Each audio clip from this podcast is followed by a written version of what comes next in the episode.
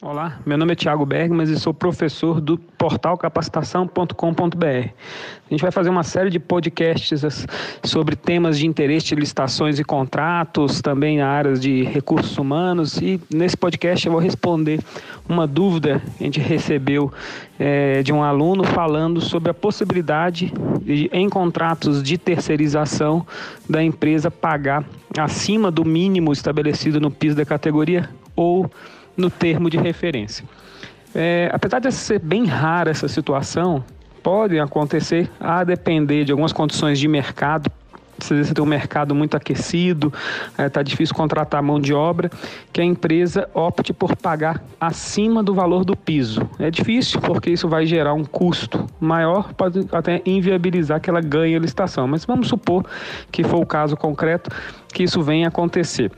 É, bom, se isso ocorrer ao longo da execução do contrato, a empresa perceba que ela precisa aumentar o valor do salário para conseguir contratar o profissional, é, como eu entendo que a planilha não é vinculativa, ela é apenas um detalhamento dos gastos, o que eu entendo é que a gente não precisaria aditar o contrato é, caso ela queira fazer isso ao longo da execução. E, inclusive, isso poderia suscitar uma questão de equilíbrio econômico-financeiro. Por quê? Quando a gente faz o detalhamento do, dos custos, é muito claro que a gente percebe um custo direto, a mão de obra e os insumos que a empresa precisa arcar para poder prestar o serviço.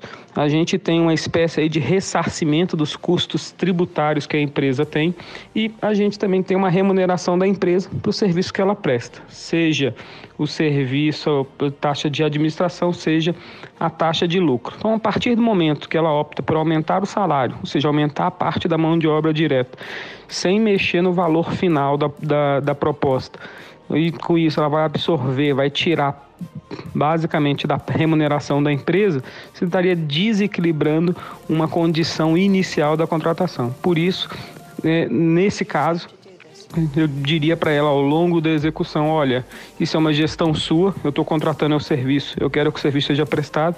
Se você precisa aumentar o salário durante a execução, é, faça, né? É, e tentaria formalizar isso, conhecer novamente o custo até porque isso refletiria, caso eu fosse precisar fazer uma nova licitação, é, faria esse ajuste no detalhamento, ajustaria a planilha só no momento da prorrogação do contrato, que aí sim eu faria uma negociação de termos. Tudo bem?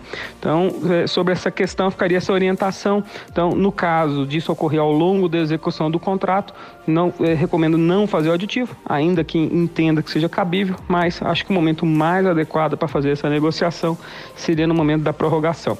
Então, nos acompanhe no blog, nós teremos novos podcasts também no Spotify. E se você quiser conhecer mais, quiser se capacitar, faça os cursos do Portal Capacitação. Meu nome é Tiago Bergman, sou professor do portal capacitação.com.br.